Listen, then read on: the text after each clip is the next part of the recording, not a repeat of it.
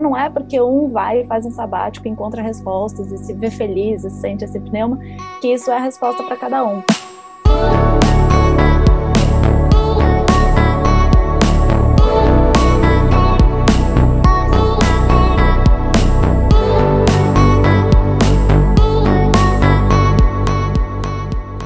Bem-vindas, bem-vindos a mais episódio de Abrindo Caminhos, o podcast para quem busca ser a versão mais autêntica de si mesmo.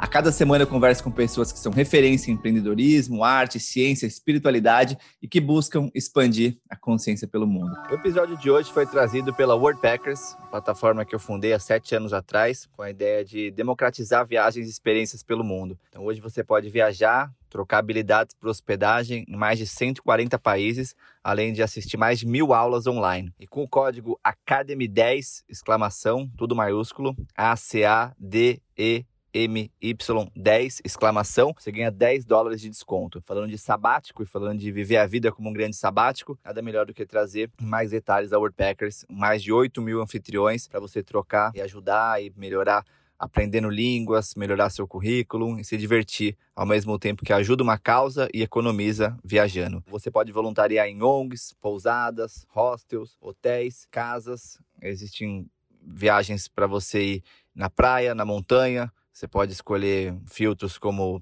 lugares vegetarianos ou lugares de camping. Tem uma série de oportunidades no app e no site www.wordpackers.com, plataforma para você viajar e ficar em qualquer lugar do mundo praticamente, trocando habilidades por hospedagem. Eu viajei para vários lugares do mundo como Wordpackers. A plataforma começou enquanto eu voluntariava num hostel em San Diego. Foi uma experiência incrível. Passei quase três meses voluntariando, ajudei na recepção, ajudei com marketing digital, ajudei dando aula de surf, ajudei levando a galera para balada. Então são várias oportunidades de você usar habilidades e aprender coisas novas, né? Mais uma questão de atitude do que de conhecimento de habilidades em si. E hoje eu tenho a alegria de falar com a Marina Storch. Ela é natural de São Paulo, estudou engenharia e por oito anos se dedicou à carreira corporativa. Um clássico atualmente, né, galera? Sua maior paixão sempre foi viajar tirou então um período sabático de inicialmente um ano, que acabou se transformando em uma longa viagem de três anos pela Ásia e Europa. Bastante sincronicidade com a minha história também. Poucas pessoas que eu conheço viajaram três anos também. Aqui no podcast também falei com Edgar Gouveia e com o Carlos Cassaú, que viajaram pelo, e com o André, o André Sem Fronteiras, pelo menos três anos aí. Atualmente considera que seu período sabático tornou-se estilo de vida e relata no livro Pneuma uma jornada de liberdade e suas grandes transformações. Eu dei uma olhada nos reviews na Amazon do livro, super bons ali, a galera se delirando. Tô louco para ler também. Então, Marina, bem-vinda ao Abrindo Caminhos. Obrigada, Rick. Obrigada pelo convite. Prazer estar aqui. Esse podcast que já me inspirou muito, que eu já escutei muitas histórias de pessoas que eu conheci na estrada, pessoas que eu conheci em diferentes projetos e outras que eu conheci através do, do seu canal mesmo. Estou muito feliz de poder compartilhar minha história aqui. Ah, Obrigadão. Que alegria.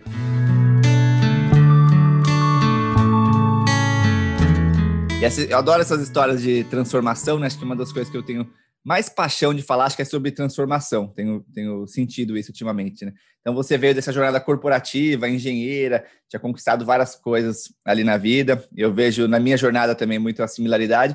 E em um momento você decidiu largar tudo e viajar, porque viajar era a sua paixão. E até questiona se o que é esse largar tudo. Eu queria saber um pouco como é que era a tua cabeça naquele momento, um pouco antes da viagem, entre ter todo esse sucesso de acho que 33 anos, se não me engano, né?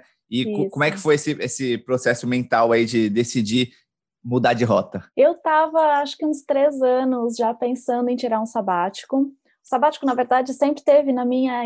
Eu era bem carreirista, estrategista, é, tinha tudo bem quadradinho, assim, vou me formar, vou fazer essa pós, quero esse salário até essa idade, quero esse posto, quero trabalhar nessas empresas, mas o sabático estava lá nos planos futuros. Mas os últimos três anos, acho que ao longo do processo de eu começar a fazer terapia, me conhecer melhor, ver o que eu realmente gosto, a partir dos 30 anos, eu comecei a colocar esse sabático, aí comecei a jogar para o universo. Qualquer assunto que a gente estava conversando, viagem, tá, eu já ia para o meu bloco de notas e já punha alguma anotaçãozinha lá, planos futuros do sabático mas eu não sabia qual seria o momento dessa virada de chave. Eu estava com uma carreira consolidada, eu estava feliz numa empresa grande, não tive burnout, não tive crise de estresse, realmente eu era feliz, uma empresa muito bacana, mas eu sentia que faltava algo para minha vida.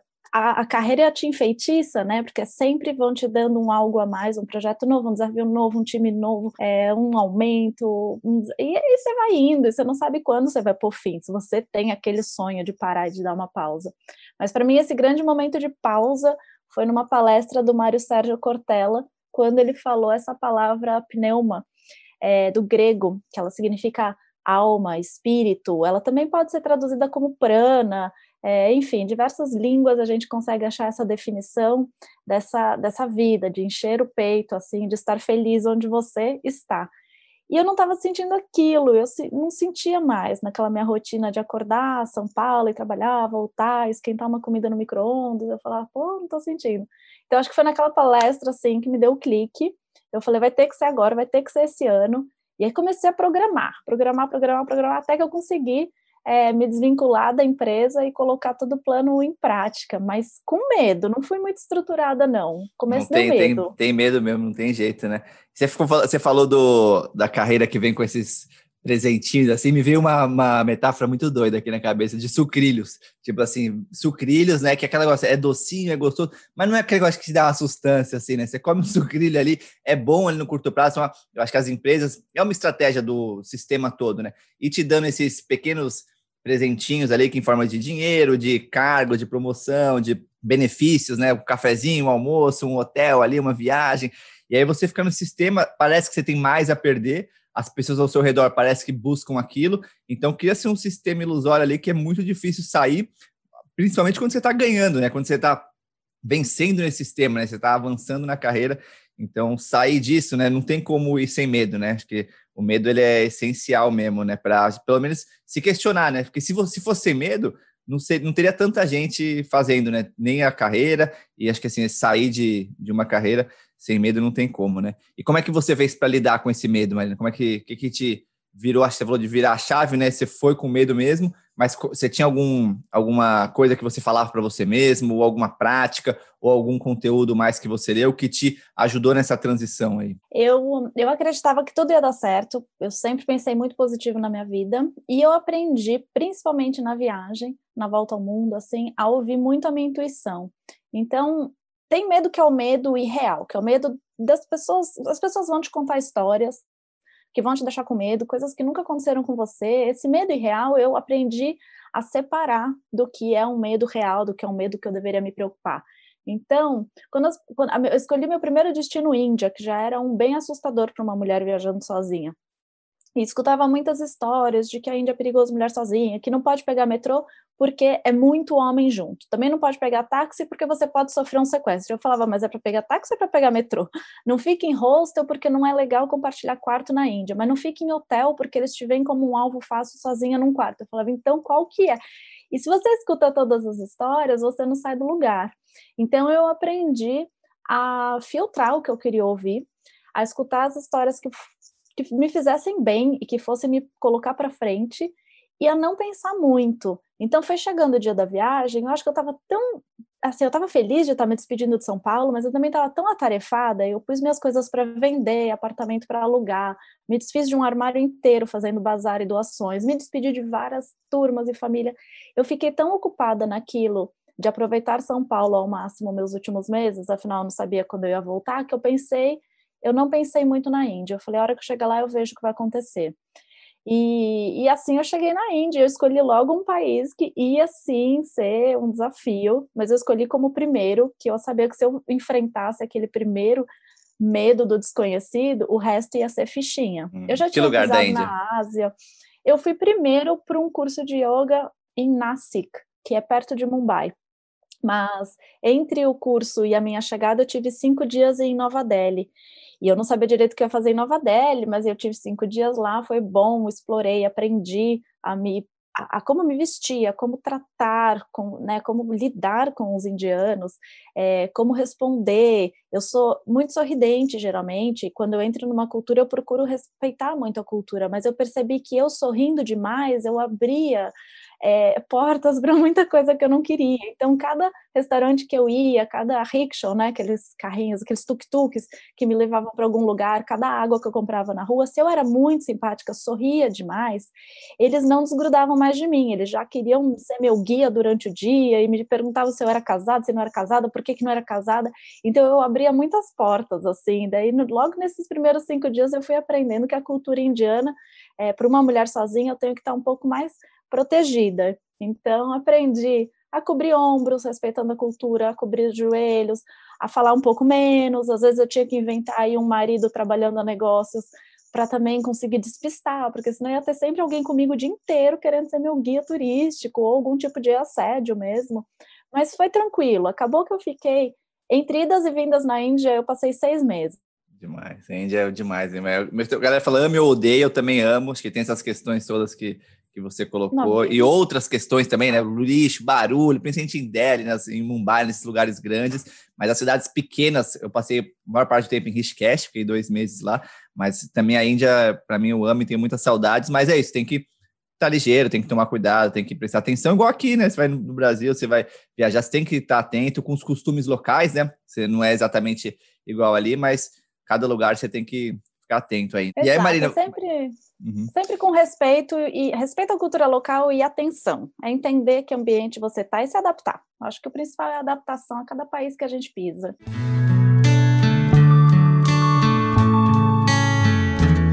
E adaptação, né? Por exemplo, hoje você está na Dinamarca nesse momento que a gente está falando, né? País que em muitos pontos é muito diferente da Índia, né? E aí, depois desses anos todos viajando, é, o que, que você decidiu morar aí na Dinamarca. A gente estava falando um pouco brevemente antes, né? dois dias que você passou aí já, já foi. O que, que, te, que, que te chamou a atenção depois de três anos viajando e dessa todas essas guinadas na vida, né? E ter escrito o livro. O que, que te fez hoje estar tá morando na Dinamarca? Foi muito sem querer a minha vinda para cá. Eu comecei minhas viagens pela Ásia, depois terminei por, pela Europa. Eu tinha uma busca por uma resposta do que, que eu queria trabalhar, a famosa busca do nosso propósito, né? Eu falava, esse sabático eu vou encontrar meu, meu propósito e vou trabalhar em alguma coisa que faça sentido para mim, que eu sinta pneuma. Só que eu não fui encontrando essa resposta e eu já estava nas minhas viagens aqui pela Europa, fiz o caminho de Santiago de Compostela em busca dessa resposta, essa resposta não veio, e acabei indo para a Islândia, meu sonho era ver a aurora boreal, estava nessa minha lista de sabático. Fui para a Islândia, fui acompanhada de uma amiga em férias ainda, e por 15 dias rodando a Islândia, buscando a aurora boreal, caçando a aurora boreal, a gente não encontrou na Islândia. Foi muito difícil ver a aurora boreal.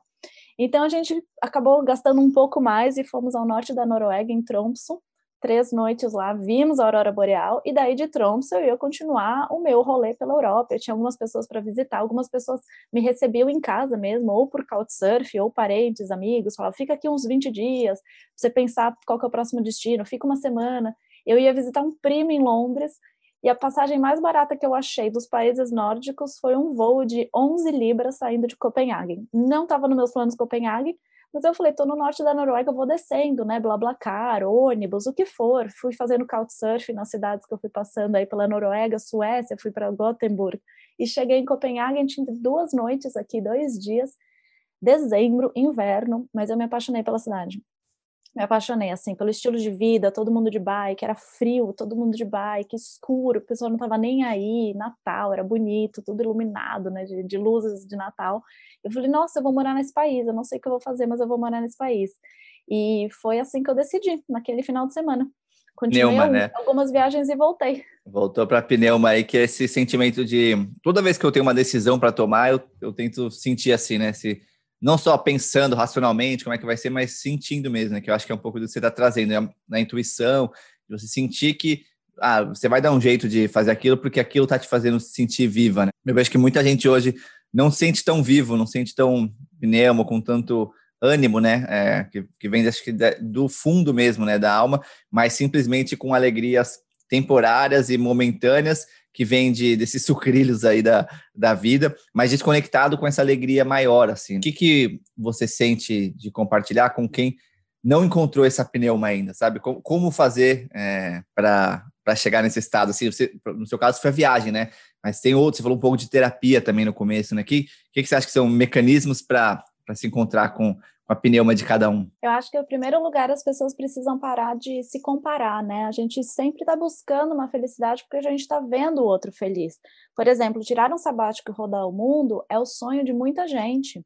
Mas tem gente que faz isso achando que é dessa maneira que vai encontrar respostas, mas a pessoa nem gosta de viajar, a pessoa fica ansiosa viajando, a pessoa fica estressada mudando de cama toda noite. Então não é porque um vai e faz um sabático, encontra respostas e se vê feliz e sente esse pneuma, que isso é a resposta para cada um. Então eu acho que a gente tem que parar de se comparar, né, de buscar no outro o modelo ideal para a gente, a gente tem que encontrar essa resposta. Tem gente que vai sentir pneuma decorando uma casa cheia de plantas e sendo feliz nessa casa para o resto da vida. O meu encontro de, de pneuma, de vida, é no movimento. Eu preciso sempre sair da minha zona de conforto. É, já me chamaram de uma eterna insatisfeita, mas eu acho que é isso. Quando eu começo a cair numa rotina, numa zona de conforto, eu não vejo essa felicidade. Eu preciso mudar, seja de casa, de cidade, do que eu estou fazendo, né? Hoje eu atuo em várias profissões. Então, eu acredito que a pessoa tem que achar essa resposta dentro dela. Para mim, a ferramenta que mais funciona é a meditação. É fechar o olho e, ah, mas eu não sei meditar, como é que é meditar? É não pensar em nada, tal é, tem várias formas de meditar. Às vezes você pode pôr uma música, às vezes você pode fazer uma meditação guiada, às vezes é só ficar quietinho. É muito difícil mesmo limpar a mente. Não é que eu sempre medito com a mente livre. Às vezes são esses pensamentos que me rondam, mas de olho fechado e só sentindo, que já me dão respostas. Então, eu acho que o mais importante é as pessoas aprenderem a parar e terem um momento consigo mesmas, né? Seja na natureza, pé descalço no chão, ou o próprio banho, se é um banho que você está se você está consciente, né, você está entendendo o que você está fazendo nesse banho, você não está na cabeça lá pensando o que você vai preparar no jantar, esses momentos a gente vai encontrando resposta. E, e tem que buscar o que te faz feliz, né? Pode ser na sua própria profissão, você pode ser muito feliz trabalhando no corporativo, porque você está mudando a vida de várias pessoas no seu time, e aquilo já te já te entrega o seu propósito. Então, não tem uma fórmula certa para ninguém, né? Cada um tem que achar a sua resposta com bastante autoconhecimento, com bastante presença, bastante respiração.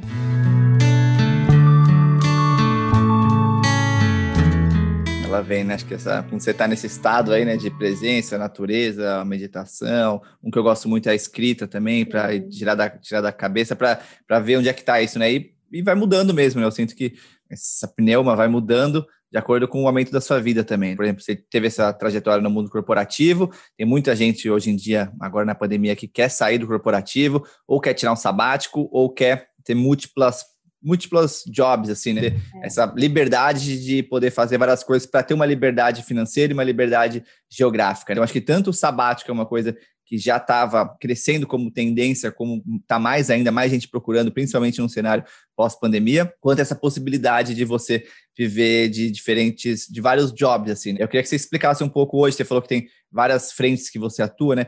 Quais são essas frentes, comparando com o que era antes, né? Que era uma, quase que uma monocultura, que é o o trabalho no corporativo ali, a exclusividade total, e hoje você está nessas diferentes frentes, né? Quais são essas diferentes frentes? Hoje, basicamente, eu trabalho por temporadas, assim, acho que uma coisa que eu aprendi também vivendo aqui nos países nórdicos é, é entender as como chama seasons. É... Temporada não é, caraca, é primavera, verão, outono, inverno. Como chama isso em português? É, é, estações principalmente entendendo as estações do ano e vivendo as estações do ano. Então, por exemplo, eu me formei em yoga na Índia. Quando eu me formei, eu não vi, eu não me vi como única e exclusivamente como professora de yoga. Eu não me vejo é, dando várias aulas várias vezes por semana. Mas no verão, eu gosto muito de aproveitar os parques e dar aulas abertas em parques. Quando chega o inverno, eu não tenho essa vontade de buscar um estúdio de yoga, alugar um espaço. É, essa vontade em mim, ela passa. Então, eu vou trabalhando por temporadas. No verão, eu dou aulas de yoga. Determinadas temporadas que eu tenho mais tempo em casa, é, como foi o começo da pandemia, eu atuo como terapeuta online também, dando sessões de Teta Healing. Faz um ano que eu sou escritora, e agora eu consigo me, me descrever profissionalmente como escritora, porque eu lancei meu livro, estou trabalhando né, na divulgação desse livro, agora abro vendas dele em Portugal, tentando abrir vendas dele na Europa toda, e comecei a escrever um segundo livro, então eu sou escritora part-time, é, meio período. É, dou algum, alguns tipos de mentoria, às vezes de escrita, às vezes mentoria de viagem, mentoria de sabático. Então, eu tento o máximo possível ajudar pessoas. Comecei a dar alguns workshops e cursos online para mulheres também, relacionados ao autoconhecimento do feminino, através da mandala lunar, dos nossos ciclos. Então, assim, num geral, o que eu vejo em comum com tantas é, faces é que eu estou passando todo o conteúdo que eu absorvi para o próximo, de alguma forma, né? Seja através de um workshop, uma conversa, um café, uma aula, é, uma terapia. Então, eu tento passar o, tudo que eu consegui aprender nas diferentes culturas, nos diferentes cursos, nas viagens, em todo esse meu processo terapêutico, que agora se completa sete anos, tento passar para o próximo e ajudar o hum, próximo. Demais. Mas o formato vai mudando. Sim, ele vai continuar mudando, né? A gente vai, as ferramentas vão mudando, o mundo vai mudando. Então, acho que na essência tem esse compartilhamento, né? Porque é, ainda é a minoria das pessoas que teve coragem ou vontade ou iniciativa de realmente mudar de rota, de estar num lugar que, que é tem um reconhecimento externo, mas mesmo assim mudar, né? Porque se você está num lugar que não tem um reconhecimento externo, você continua nessa busca, assim, né? Por exemplo, você chega nesse reconhecimento externo, teoricamente é o que o para o ego falar assim, ó, aqui tá bom, né? Que eu já tenho reconhecimento, já tenho confortos, mas é essa vontade de mudar que vem de dentro, né? Você pode se enganar, ou pode continuar enganando a si mesmo e aos outros, ou você pode tomar essa decisão. Acho que tem muita gente que busca essa inspiração, essas ferramentas para tomar essas decisões e também não só para decisões, mas para como isso vai acontecer de fato, né? Porque é isso, alguém pode estar ouvindo e falar assim, não, mas hoje eu gostaria de ser professor de yoga, mas também não tenho formação em yoga, não tenho formação em Teta Healing, não me vejo como terapeuta, não me vejo como escritor. Então, é, não se vê, mas assim como você também não se via ali há sete anos atrás, quando começou a fazer as coisas e foi desenrolando de acordo com as suas vontades, né?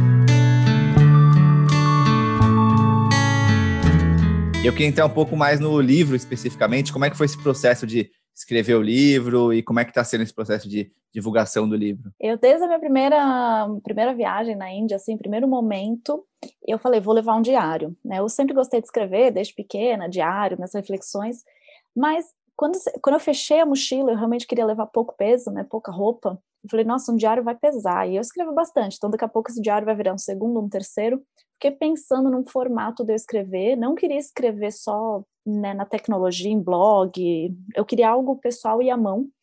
E eu não lembro porque alguém já tinha me falado de um projeto de mandar cartas para si mesma.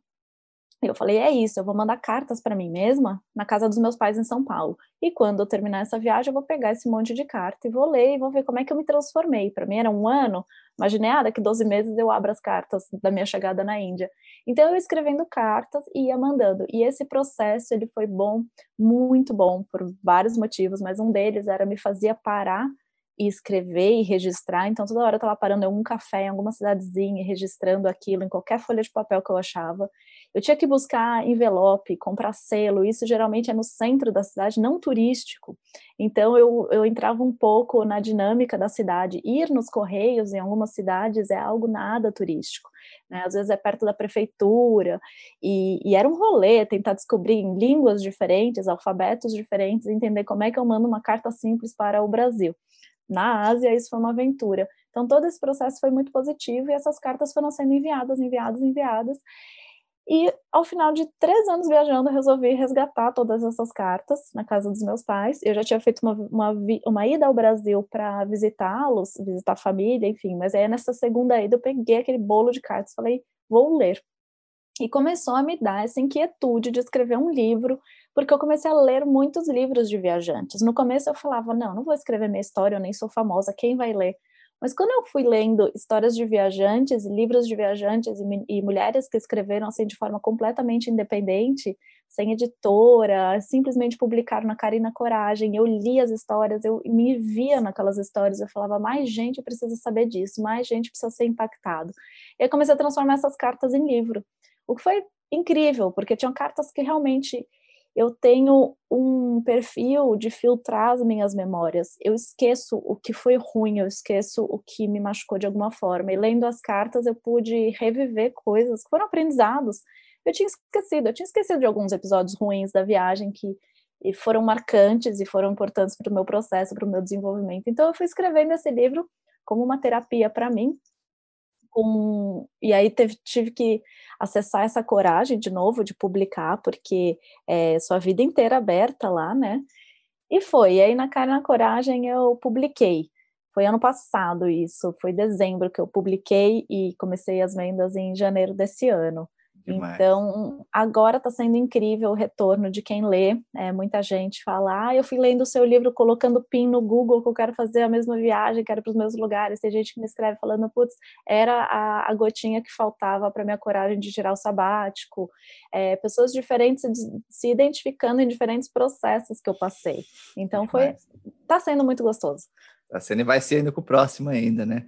E aí é. você comentou de episódios aí mais é, marcantes, mais negativos. Se você puder, pode compartilhar alguns com a gente? Acho que um aprendizado que eu acabei, é, eu fiz minha viagem inteira sem plano de saúde, né?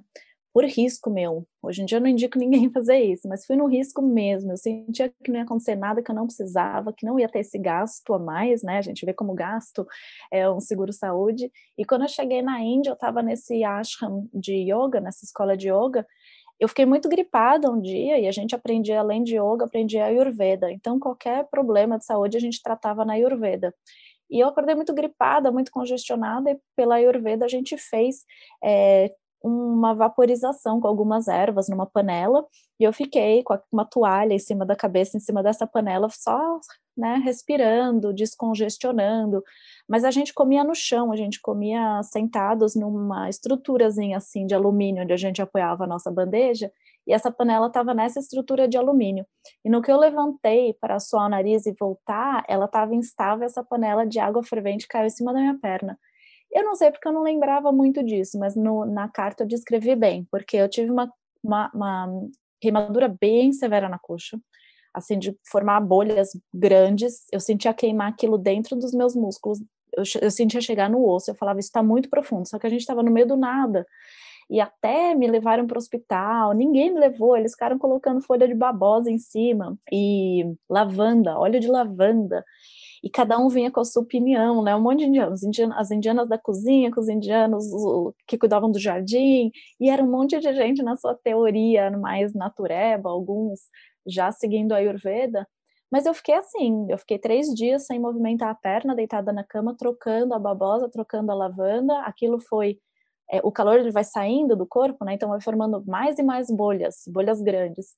E eu fiquei com uma marca por um tempo até. Eu ficar, e eu lembro que na minha carta eu fui é, muito para a estética e para uma preocupação da minha aparência, assim, na, na, carta eu escrevia, meu Deus, será que eu vou ter que fazer uma plástica nessa perna? E foi bem no começo da minha viagem, coisas que hoje nunca me passaria pela cabeça, mas foi interessante ler a minha perspectiva naquele momento, a saudade que eu tinha de simplesmente estar no meu apartamento confortável em São Paulo, vendo Netflix com meu cachorro tomando um Starbucks, sabe?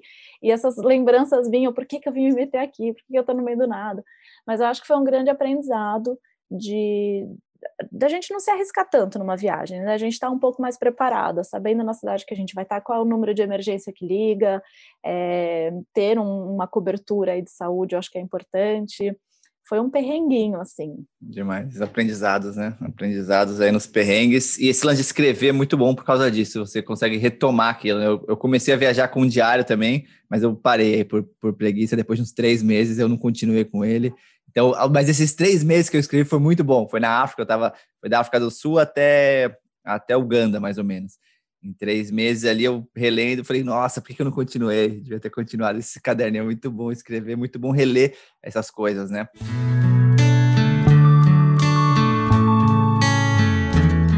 E aí você falou desse, desse, desse momento, né, do, do perrengue, dá uma saudade ali do conforto, né? Hoje você, o que, que você tem saudade hoje da vida do corporativo ali? É, e, se, e se tem alguma coisa, né, que você tem saudade dessa vida? Eu não tenho saudades de nada. Eu tinha saudades até um tempo atrás do convívio com colegas de trabalho, é, né, de ter essa frequência de ver as mesmas pessoas, de criar soluções juntas, trabalharmos juntas, porque viajando você está fazendo amizades, o tempo inteiro você está em, em, turma, mas é com outro perfil. E no momento que eu parei de viajar, comecei a pensar né, na, na na parte financeira de novo e começar a pensar como é que eu vou me estruturar, como é que eu vou ganhar dinheiro daqui para frente, é, tudo que eu fui fazendo eram coisas muito individuais, né? Dar um curso, dar uma terapia, não tinha essa gestão de time. Essa saudade eu consegui matar ano passado aqui em Copenhague. Eu trabalhei numa loja como vendedora, então eu voltei a ter esse, esse senso de time, né? De trabalhar junto, de achar soluções, num outro nível. Quando né, era gerente gerente, gerente nacional de vendas, imagina. Então, era num nível que a gente lidava com executivos, apresentava coisas para o diretor da empresa. E lá, como vendedora, aquela loja, cinco vendedoras e uma gerente, os problemas são outros. Mas esse, essa saudade que eu tinha de encontrar essas mesmas pessoas, almoçar junto, tomar café junto, eu matei nisso. E é muito interessante porque as pessoas no Brasil me perguntavam: nossa, mas você era gerente nacional de vendas, de repente você é vendedora, como é que é? Né? descer níveis, como as pessoas falam. E para mim, eu eu considerava assim que eu tinha sido promovida a vendedora, porque culturalmente eu ganhei muito mais, né? Aqui, trabalhando com dinamarquesas e algumas chinesas na minha loja, porque é uma loja tinha um foco turístico muito grande para o público chinês.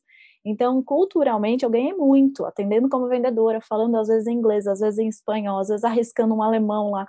É, aprendendo sobre como é que como, é, como esses, esses turistas lidam com a, a, compra, com poder aquisitivo, era uma loja cara para turistas. Então, para mim, foi uma promoção. É, mas era a única saudade que eu tinha de corporativo, era o senso de time. Uhum. E, isso, e aquele, e aquele medo. arrumando, você falou do medo ali há um tempo atrás, é, quando você saiu do, do trabalho para viajar. Por exemplo, imagina o medo que você não sentia naquela época de ter que numa outra língua vender alguma coisa ali para alguém e hoje é uma coisa que você tira de letra, assim, tá num outro país completamente diferente vendendo e o ganho interno que isso tem, né? O ganho de sair da zona de conforto, de realmente você ter uma confiança hoje que você pode fazer o que quiser, pode te jogar em qualquer país, pode tirar todo o seu dinheiro, todos os seus relacionamentos que você vai saber se virar, vai saber. Isso acho que tira uma carga do medo, que o medo ele vem de medo de perder, né? As coisas que eu vou perder ou que vai me faltar, tem a ver com escassez, com, com a falta mesmo. E você saber que você tem as habilidades e ter essa confiança, eu acho que esse ganho que o sabático trouxe, né, e seguir seu coração trouxe, é para a vida mesmo. Né?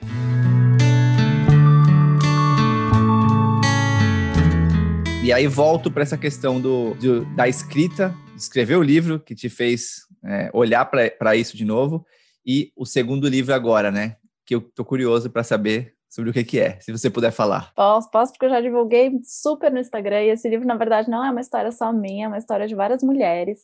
Eu, quando escrevi Pneuma, eu, sim, eu fui muito aberta para essa viagem, então eu vivi muitas amizades, eu vivi muitos romances.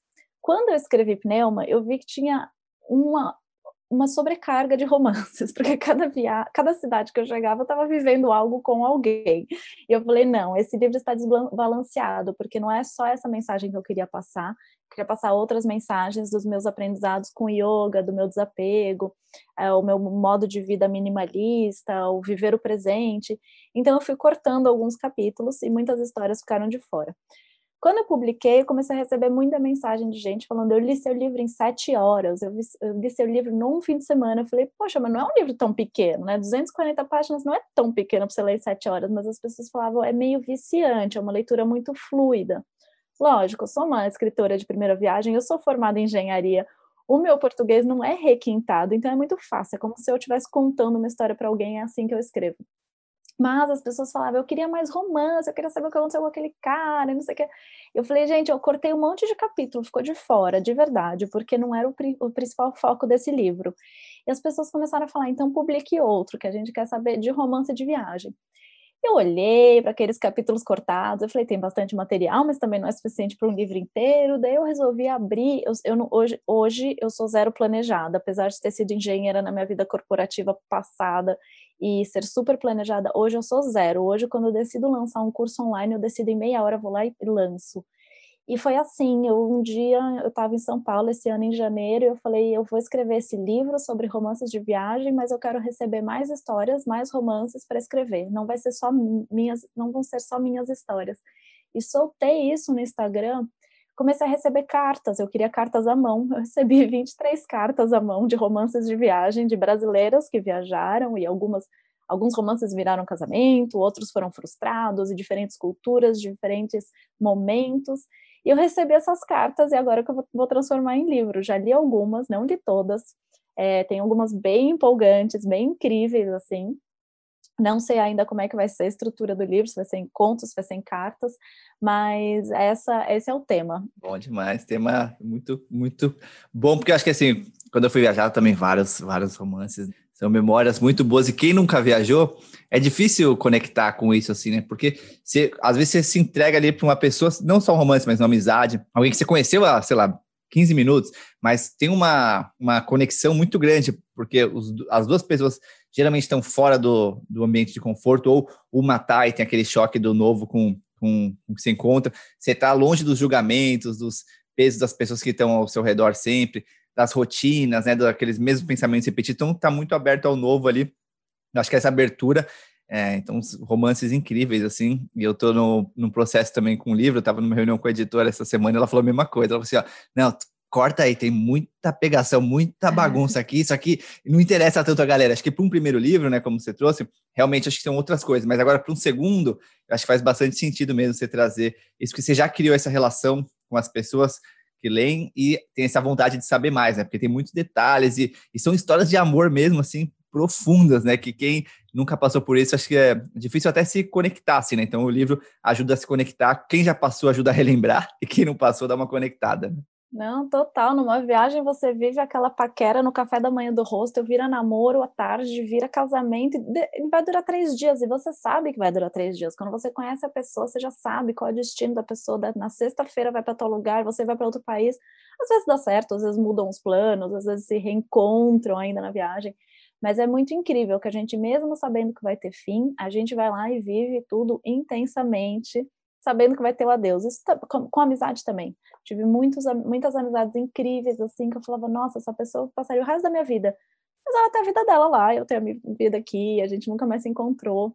Mas eu acho que tem que ter essa entrega, a gente não pode deixar de, de se entregar por medo do, do adeus.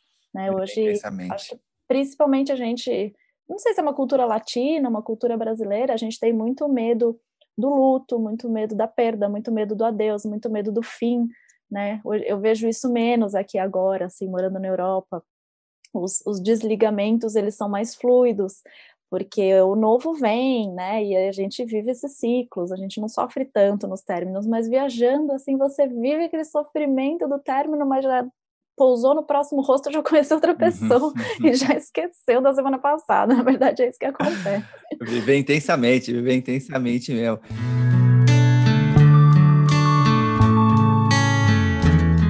Tem a ver, acho que com o que você trouxe também agora de se não, se não tem muito planejamento atualmente. Tem um, um, curso, você vai lá e lança, né? Você tem hoje alguma rotina ou práticas? A gente falou um pouco de meditação, falou um pouco de terapia, falou desses trabalhos que você faz. Você tem práticas ou rituais ou alguma coisa, hábitos que você faz todos os dias? Eu tenho hábitos que me ajudam, mas eu confesso que esse tá sempre, tem sido minha fraqueza, tem sido o planejamento. Estou muito desplanejada. Os meus hábitos são, que me ajudam muito em tudo, é fazer as páginas matinais, que é acordar e escrever três páginas, um exercício que eu aprendi lendo o livro da Julia Cameron. Então, acordo e escrevo três páginas em qualquer papel. Não é que eu vou ler depois nem nada, às vezes até deixo no envelopão, mas isso vai me ajudando a desbloquear a criatividade. É até perigoso, porque vem tanta ideia, tanta ideia, que depois é difícil colocar tudo em prática. Você acorda e já é, escreve, assim, primeira coisa. É, primeira coisa, primeira coisa. E hum, tento sempre deixar uns minutos para meditação. Por exemplo, nesse momento, eu estou fazendo uma jornada com uma terapeuta tântrica, a segunda vez que eu faço essa jornada com ela, que são 21 dias de uso da Ioni Eggs, que é uma, um, uma gema, né? Uma, um cristal. Então, eu estou fazendo as meditações da Ioni Egg. Mas se eu não estou em algum tipo de curso, jornada, eu tento pelo menos fechar os olhos e dar uma respirada, fazer uns exercícios de respiração, alguns pranayama, seja de manhã, seja de noite, ou durante o dia, se eu estou assim, muito atribulada, tem um monte de coisa para fazer, eu paro e respiro. E tento trazer umas práticas de yoga para o meu dia a dia. Não é sempre que eu faço uma prática inteira, às vezes é só 10 minutinhos de uma saudação ao sol, só para despertar o corpo. E banho gelado. E eu sempre vejo você falando do banho gelado, eu também aprendi a tomar o banho gelado. Aqui Aí é na Dinamarca. comum Aí nesse Aqui é frio... muito comum a gente pular no, no, nos canais, né? A gente pula nos canais, mesmo no inverno, é super comum. Mas mesmo quando eu não vou até um canal da um, da um tibum, até a praia, que Copenhague tem praia, eu entro no mar, é o banho mesmo. A primeira ducha, se eu tenho que lavar a cabeça, alguma coisa mais demorada, eu prefiro um banho morno, mas o primeiro contato da água, ele é geladão para despertar. Então de manhã já tomo esse banho gelado e faz, nossa, me faz muito bem. Então, esses hábitos eu mantenho, mas planejamento eu não tenho nenhum. De verdade. Então, por exemplo, ontem foi um dia que eu só dormi quatro horas. Eu realmente não sei como eu consegui encaixar tantas coisas no meu dia e só dormi quatro horas. Hoje é um dia que eu acordei quase meio-dia, que eu tô aqui super tranquila, vou fazer um jantar gostoso, demorado. Então, é, é, um pouco difícil isso quando a gente vai vir. Tem gente que nasceu empreendedor, nasceu com espírito empreendedor e sabe muito bem se organizar é, né, e ser seu, seu próprio chefe. Eu não nasci assim, eu, eu ainda não fui formada assim, né? Acho que eu vivi muito tempo tendo aquele script de atividades para entregar, tendo reunião com o gestor, então eu estou sempre esperando alguém me pedir algo para fazer. E isso está difícil de mudar, está difícil de mudar essa crença. Assim, já tem quatro anos que eu saí disso. Tudo bem que durante dois anos eu só pensava em viajar, não pensava em projeto, em trabalho, empreender, em nada. É mais nesses últimos dois anos que eu estou tentando essa vida, mas eu ainda tenho muita dificuldade de acordar cedo, fazer o que eu tenho que fazer, ser a minha própria chefe, me colocar prazos e não postergar os prazos, hum. ainda é uma dificuldade. Mas quanto disso você acha que é uma necessidade mesmo, né? Que é uma coisa que eu penso bastante também. Eu também não tenho, também não tenho.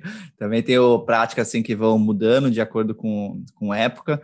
E algumas coisas eu coloco, por exemplo, sei lá, toda terça-feira eu vou soltar o podcast, eu solto toda terça-feira. Tem algumas reuniões da WordPacks que tem ali e elas estão ali. Mas fora essas alguns compromissos fixos assim, eu também gosto muito de deixar esse essa fluidez, porque as, os momentos são diferentes. Então, eu acho que assim, essa ideia do empreendedor, seja foda, seja seu próprio chefe, seja não sei o quê, eu acho que nesse novo mundo agora, eu não sei se faz tanto sentido assim. Eu acho que o, a, o futuro tem muito mais do que você vive hoje do que com o empreendedorzão, é, CEO de não sei o que lá vive. Porque acho que tem a ver com fluidez, tem a ver com pneuma, que é, tem a ver com intuição, tem a ver com respeitar o próprio tempo, igual hoje, pô, acordar meio-dia e fazer um baita jantar, era o que você precisava, mas outra noite, pô, ralou pra caramba, dormiu pouco, e é isso que te faz. Mas às vezes essa cobrança que eu também tenho comigo mesmo de que tem a ver um pouco com a comparação que a gente falou no, no começo aqui, eu acho que ela é mais esse sistema patriarcal aí que está ficando para trás, mas que a gente ainda tem, estamos numa transição, né? Eu vejo que estamos numa transição mesmo, e esse é um dos aspectos que eu acho que tende a cair, assim, esse, tem, você tem que fazer alguma coisa, né? Cada vez mais meu mantra tem sido assim, ó, você não tem que nada. Isso.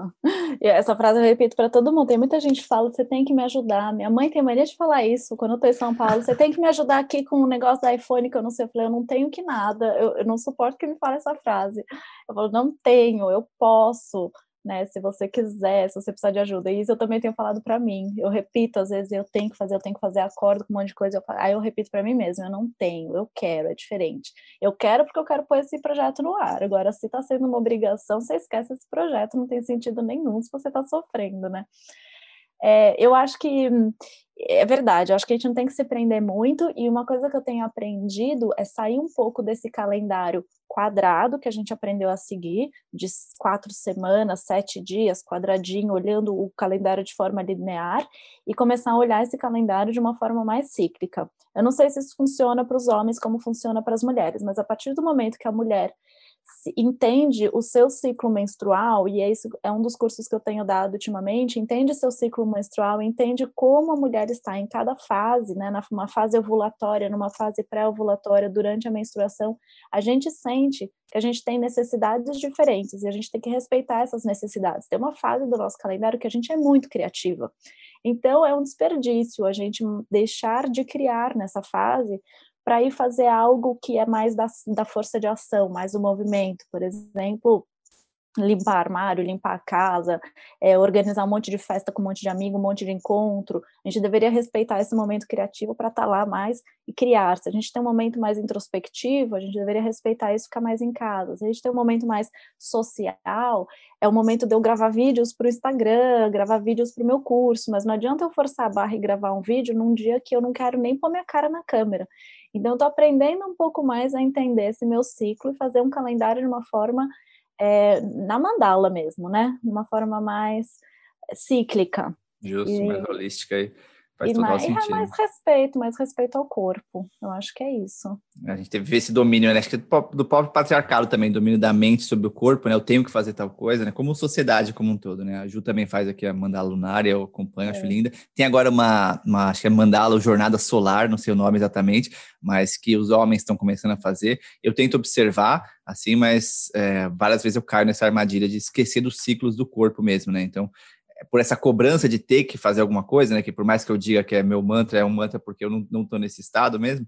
Então, acordo e já tenho que fazer, mas às vezes o corpo quer outra coisa, e aí fica um debate, um desgaste energético grande, né? Entre o, o que o corpo quer e o que a mente quer, e a gente acaba seguindo geralmente, né, como sociedade, né, é, o que a mente está querendo, né, e aí fica essa cobrança por produtividade, essa cobrança por mais, e a gente esquece do corpo, a gente esquece da morte, a gente esquece da, do, do que é.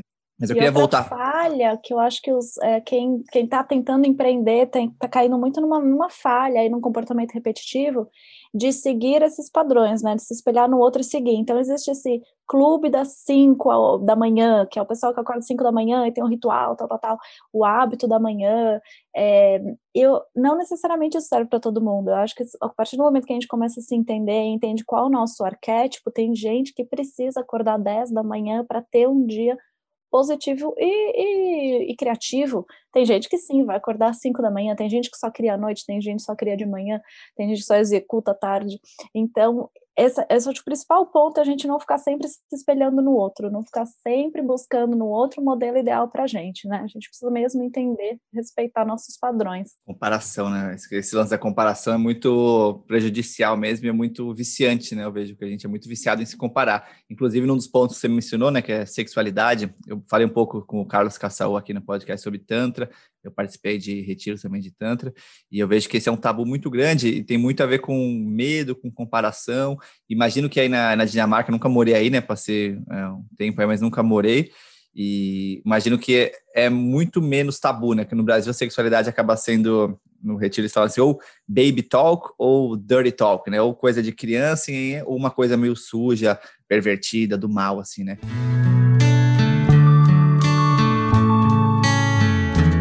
Outra coisa que você foi ressignificando ao longo da viagem, e passa, acontece com muita gente, eu vejo tanto no, nessa questão dos romances, mas na sexualidade e na compreensão do que é a sexualidade em si, né? Como é que você vê isso hoje? Não, totalmente diferente. Aqui é, na Europa, quando a gente vem vindo para a Europa, a gente vai entendendo como no, na América Latina o corpo nu ele é hipersexualizado, né? Na Europa é mais comum a nudez. É, na Alemanha você vê pessoas peladas tomando sol no parque, as saunas são mistas e não tem esse olhar. Quando você vai vindo para os nórdicos, isso se, se, acentua ainda mais. As janelas geralmente são bem abertas, as pessoas se trocam e ninguém fica olhando para dentro das casas. É muito normal a gente nadar, não precisa usar biquíni mesmo para nadar na praia, para andar, nadar nos canais. No meio da cidade, você tem lá os cafezinhos, pessoal comendo, em cima é escritório e embaixo tem gente nadando pelado no canal. Ninguém vai olhar, ninguém vai rir, ninguém vai tentar tirar foto, tem um respeito muito maior, porque um corpo nu é só um corpo nu. Então, acho que esse é o primeiro ponto de não, não é, hipersexualizar um corpo nu. O corpo nu é a forma mais natural como a gente veio ao mundo e não significa nada. O sexo aqui ele não é tabu, ele é falado de forma muito livre com as crianças. Eu acho incrível como criam as crianças aqui. Na verdade, tem várias literaturas né, das, sobre crianças dinamarquesas, porque não só o sexo, mas o luto, a perda, tudo é dito de forma transparente. Né? As pessoas aqui tratam as crianças como adultos mesmo, se explicam, não inventam história. Então é muito normal todo mundo falar sobre sexo sem aquela risadinha, sem a piada, sem a vergonha. Então a menina na adolescência, ela não passa por uma adolescência com vergonha, com piadinha sobre sexo, porque isso é falado dentro de casa de forma natural desde pequenos. E tudo é mais dito, tudo é mais conversado. É, tem um ponto que é mais difícil para mim, que é o ponto assim da paquera. É, os latinos por, por uma questão nossa histórica, assim, patriarcal, os latinos, eles, é, na maioria das vezes é o homem que vem e toma um primeiro passo, né? Toma, é, começa a falar com a menina no bar, dá o primeiro beijo.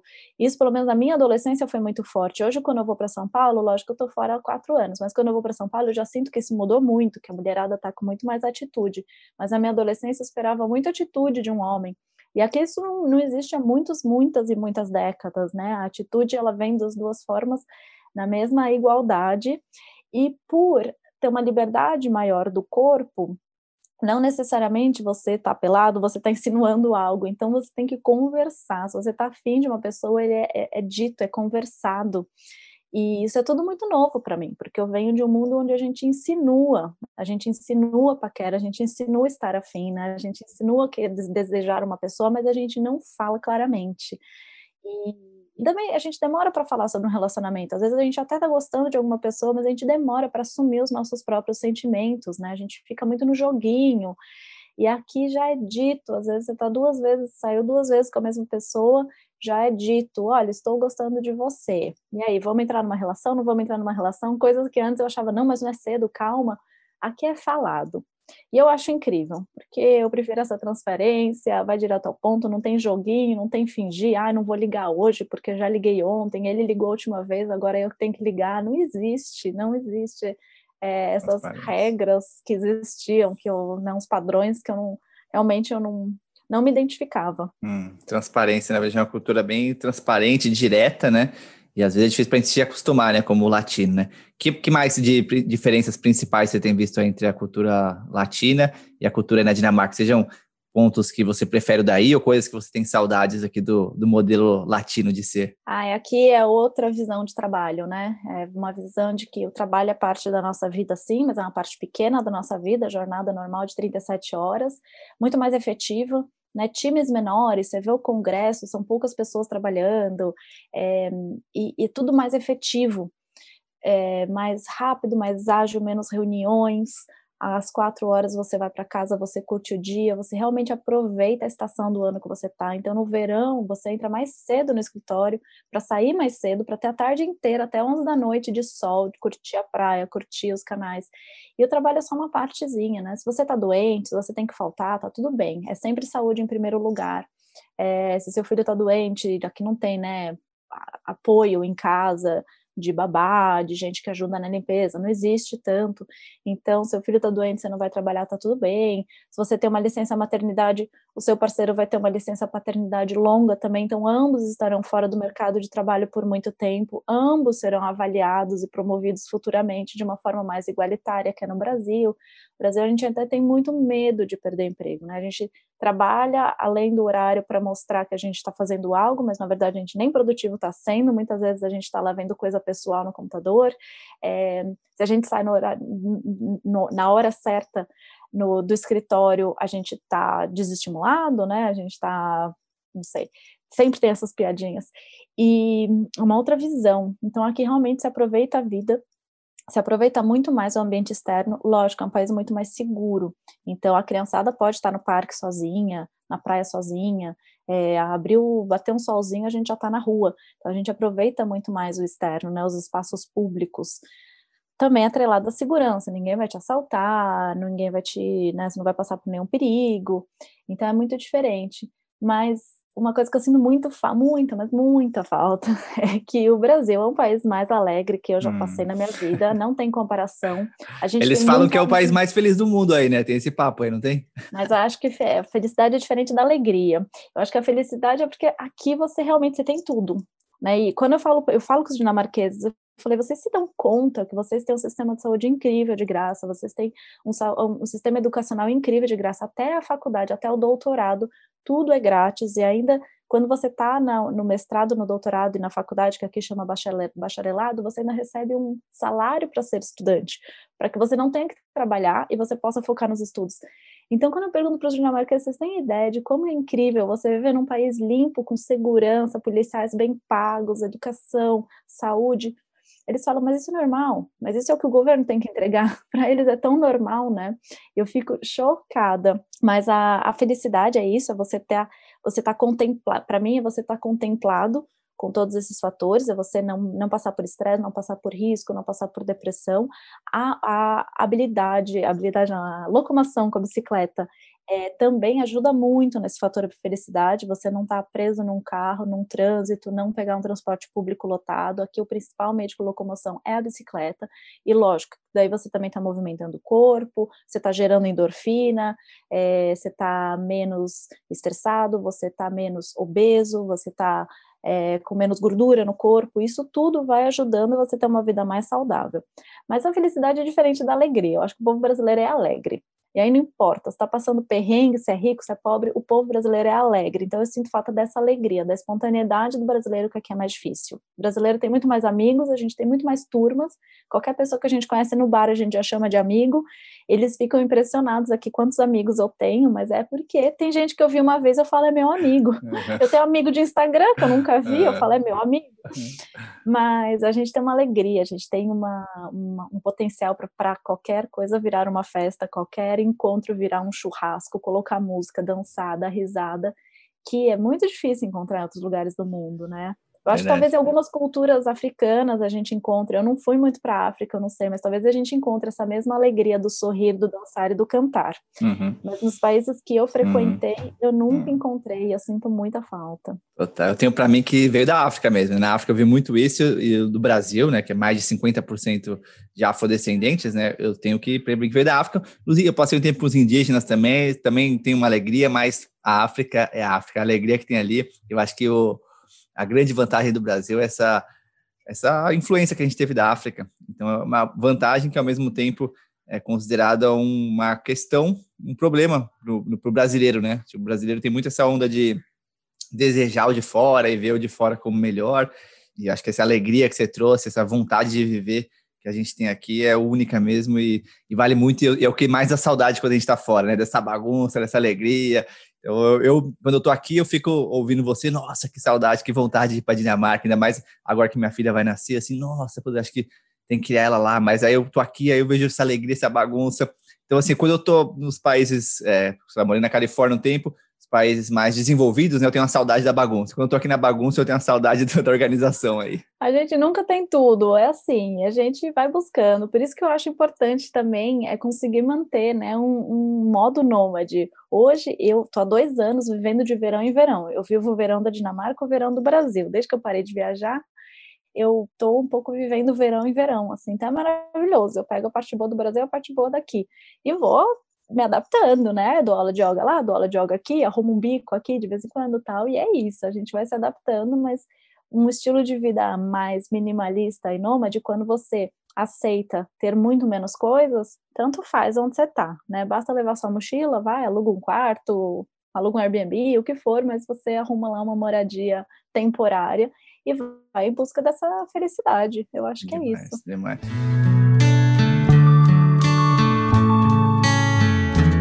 Eu tenho também que para mim que é o minimalismo é a grande tendência, grande próximo movimento. Acho que assim, tem vários desses que a gente falou, né? Sabático, esse de você ter múltiplos é, jobs, né? múltiplas frentes, não depender só de uma monocultura de carreira. E eu acho que o minimalismo como forma de enxergar a vida, não só nas coisas materiais, mas no, nas emoções, né? nos ressentimentos, nas mágoas, no, na relação com as outras pessoas. Então vejo que essa é uma acho que são três tendências aí grandes, e acho que você você está tá tocando em todas elas. Quando olha, olhando para sua história, é, muita gente hoje tem. Ah, eu fui viajar quando eu tinha 20, 23 anos. Então a galera fala assim: ah, se eu tivesse 20 e poucos anos, eu faria isso. Mas você foi ali com 30 e poucos anos, né? E a galera, eu acho que assim, é uma grande referência. Acho que é, se eu compartilhar e com, com os livros é muito bom para mostrar essa referência para mais gente, assim. Então, tanto mulheres que têm é, receio de viajar pela questão de gênero, quanto pessoas que estão em carreiras é, estáveis, sem medo de largar e medo de perder isso, e você mostra na sua trajetória é, como isso foi possível e como você está hoje num nível de felicidade e pneuma é, mais, muito mais real do que aquela época, né? Então, uma inspiração mesmo. E eu queria que você falasse para quem está nessa situação, né, de uma mulher que está com medo de fazer de realizar algum sonho, alguém que está numa carreira corporativa, já passou dos 30 e fala assim, não, agora eu não posso largar tudo. O que, que você diz para essas pessoas? Olha, eu acho que não, não tem idade para fazer nada hoje no mundo mais. Uma das minhas inspirações é meu pai, que resolveu ser peregrino depois dos 50 e tantos anos. E quando você faz um caminho de peregrinação, você encontra muitos peregrinos de 60, 70 anos, que é a primeira vez que eles estão fazendo uma viagem longa. Então, não existe idade para caminhar, não existe idade para você ficar num hostel. É, muita viajante aí que é inspiração para mim, que estão nos seus 50 e viajando de hostel e de mochila. A gente tem que sair um pouco dessas caixinhas que o brasileiro tem, né, de trabalhar, trabalhar, trabalhar, fazer dinheiro, fazer dinheiro, fazer dinheiro, e de repente você só vai viver sua vida na aposentadoria, mas aí você não, não tem tudo que você quer. Então hoje não tem a idade certa para fazer dinheiro, não tem a idade certa para viver bem, não tem a idade certa para viajar. A gente tem que entender qual que é o nosso modelo. Eu acho que se eu tivesse feito esse sabático nos meus 26, 28, talvez eu não tivesse a cabeça e a maturidade que eu tive dos 33 aos 35, não tivesse aproveitado da forma que eu aproveitei que também pode ser diferente se eu tivesse deixado para fazer aos 45. É, para a mulherada hoje tem um peso muito grande da maternidade.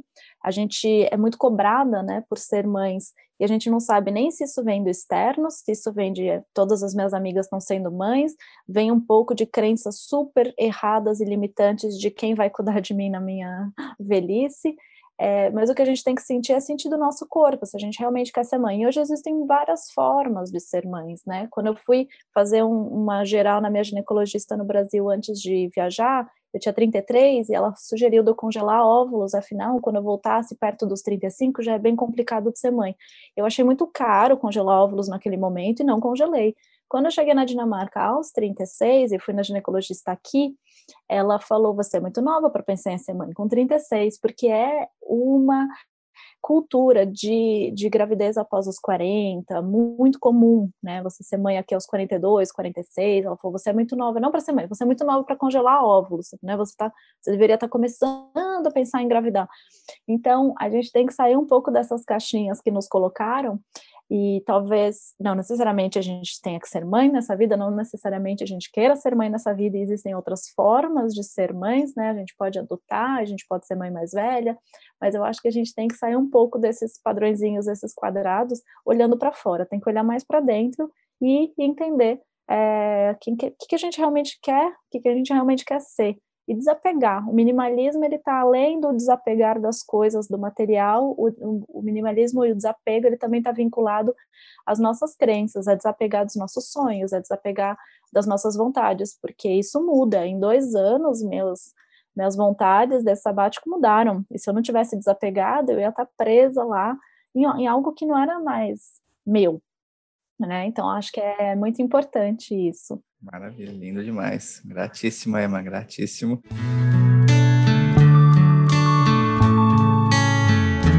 Eu queria que você indicasse algum livro que te transformou, além do seu, claro, né? É, mas algum livro que na sua jornada te transformou, que você costuma recomendar para pessoas ou que é, te marcou profundamente? Eu acho que o que mais me marcou foi o que deu start para eu escrever o meu. Eu sempre falo da Paula Brook aqui, ela acabou virando minha amiga, é, eu li o livro dela que chama Te Mando Flores da Grécia.